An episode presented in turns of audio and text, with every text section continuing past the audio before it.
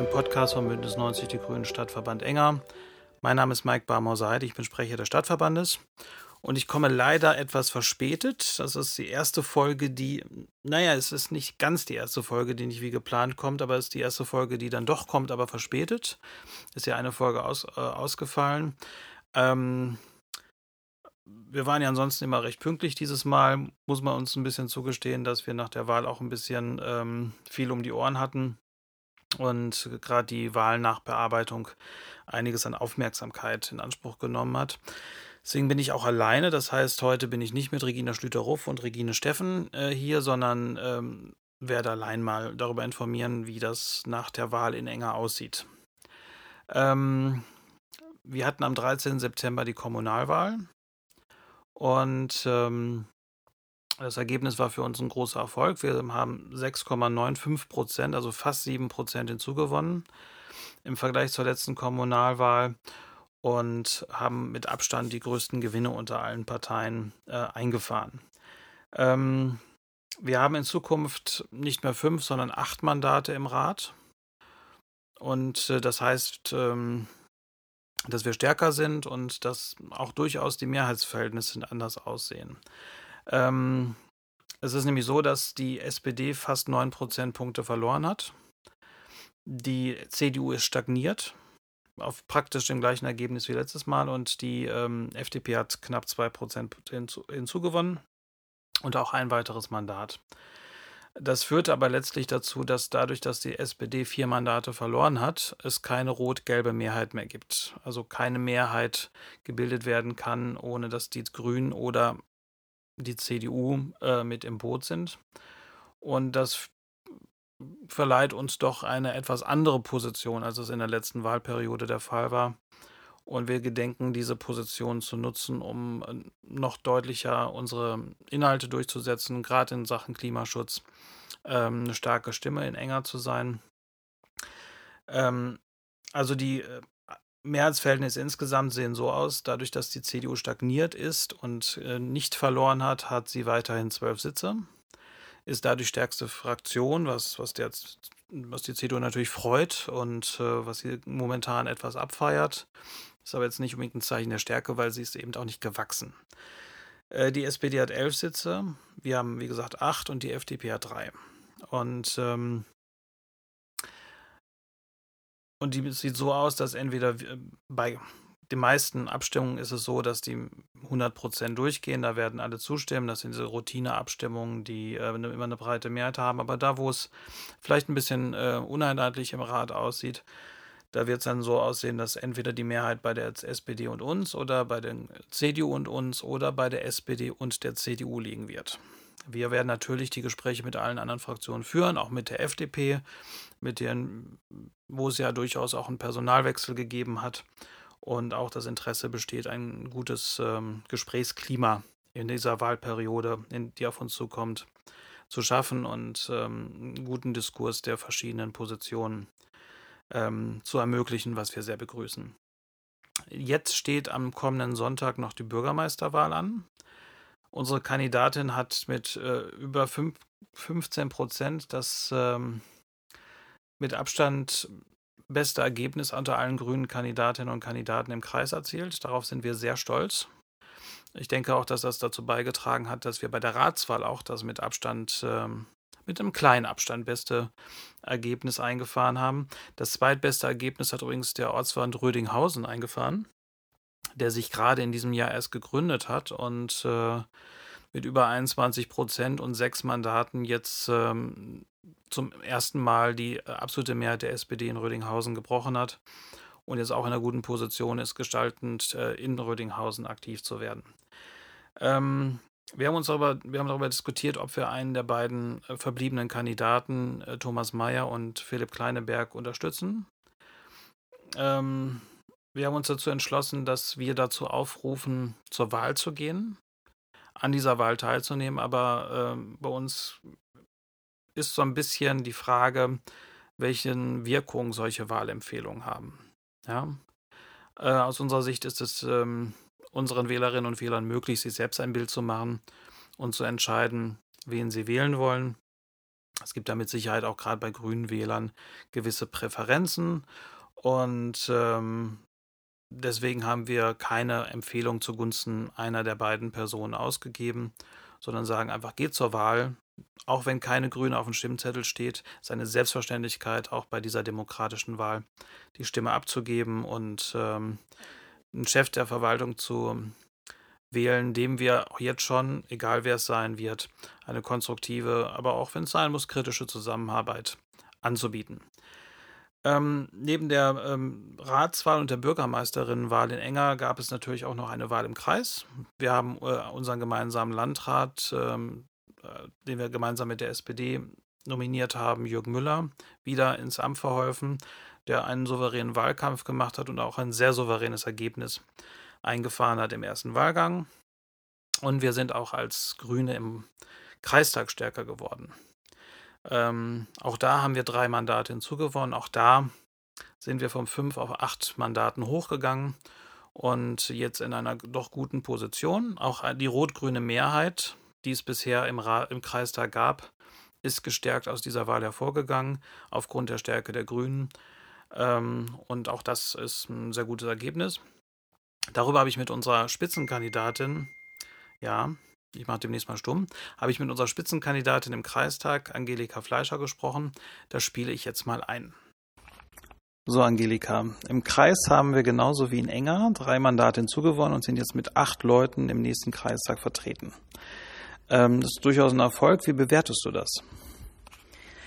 Ich bewerte das natürlich sehr positiv. Ähm, ich sehe, da sind jetzt unter diesen acht wirklich vier neue Mitglieder, auch junge Mitglieder von äh, der Grünen Jugend dabei und die werden so richtig frischen Wind da reinbringen. Und ähm, es werden mit diesen neuen Mitgliedern natürlich auch äh, Fachexpertisen da reinkommen und da bin ich schon sehr drauf gespannt, in welche Richtung das geht. Natürlich haben wir vorher mit der SPD äh, Verabredungen gesprochen, wie es weitergehen wird. Aber ich finde, da ist noch ganz viel offen. Und ich freue mich auf die nächsten fünf Jahre. Ich freue mich auf eine richtig gute Zusammenarbeit in dieser neuen Fraktion mit wirklich viel mehr Menschen. Also mit so einer großen äh, Gruppe von Menschen haben wir noch nicht Politik gemacht. Und da müssen wir uns erstmal dran gewöhnen.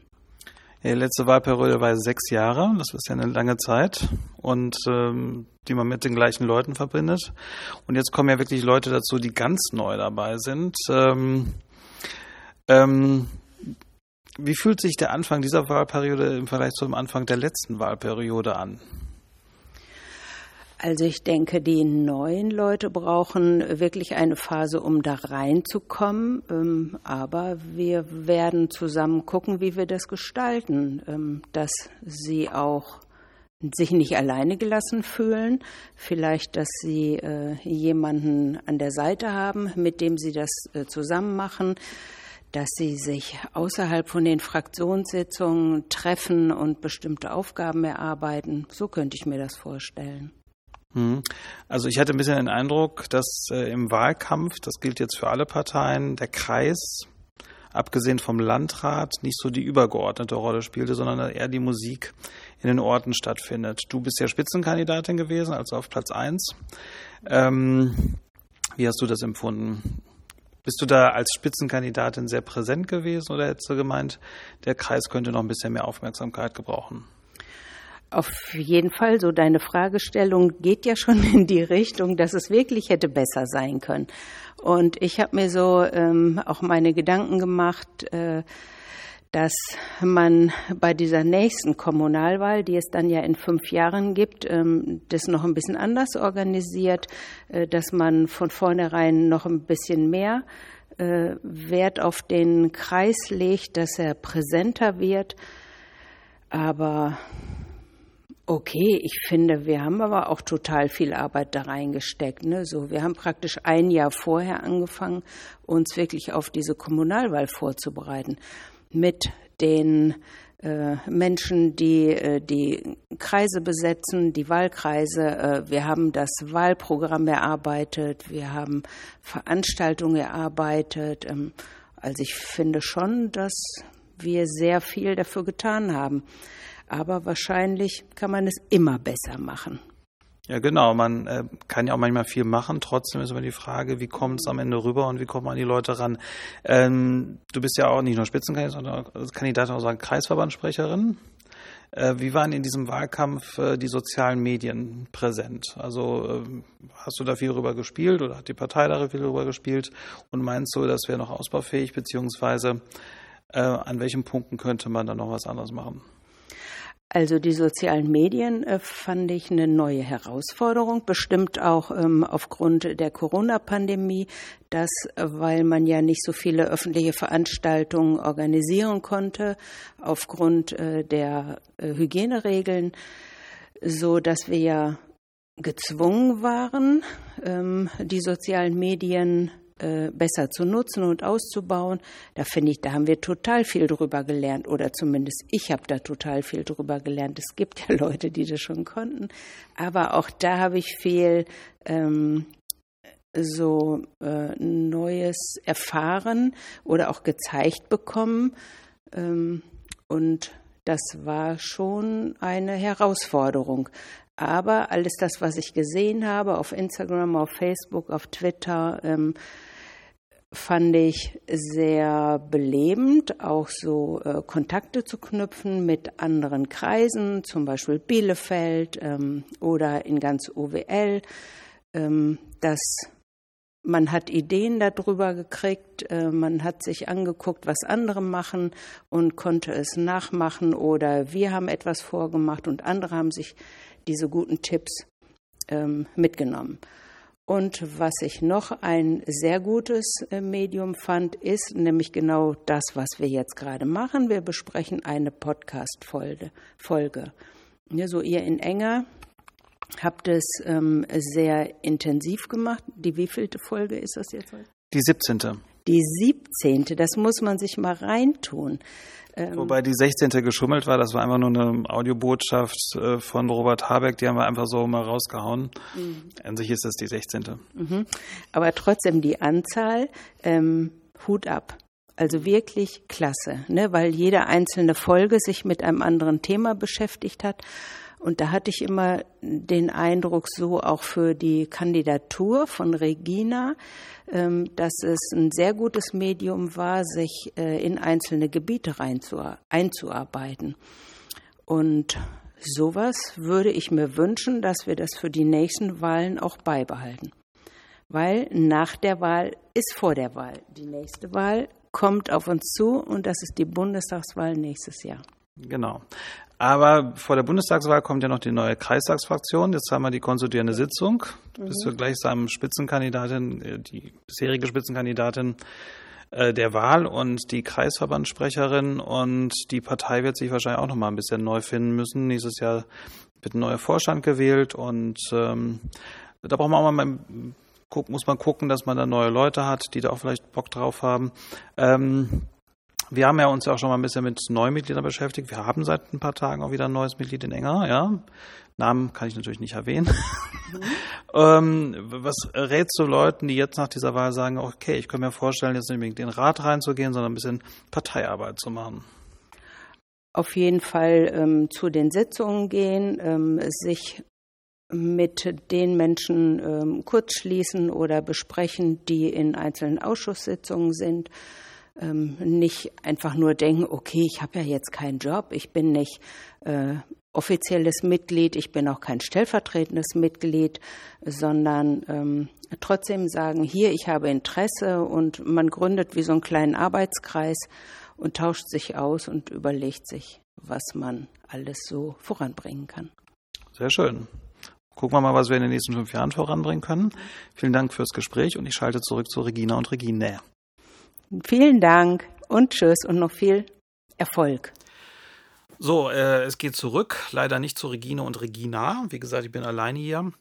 Ähm, aber ich grüße Sie mal weiter von Angelika. Wir beenden damit die erste Staffel unseres Podcasts.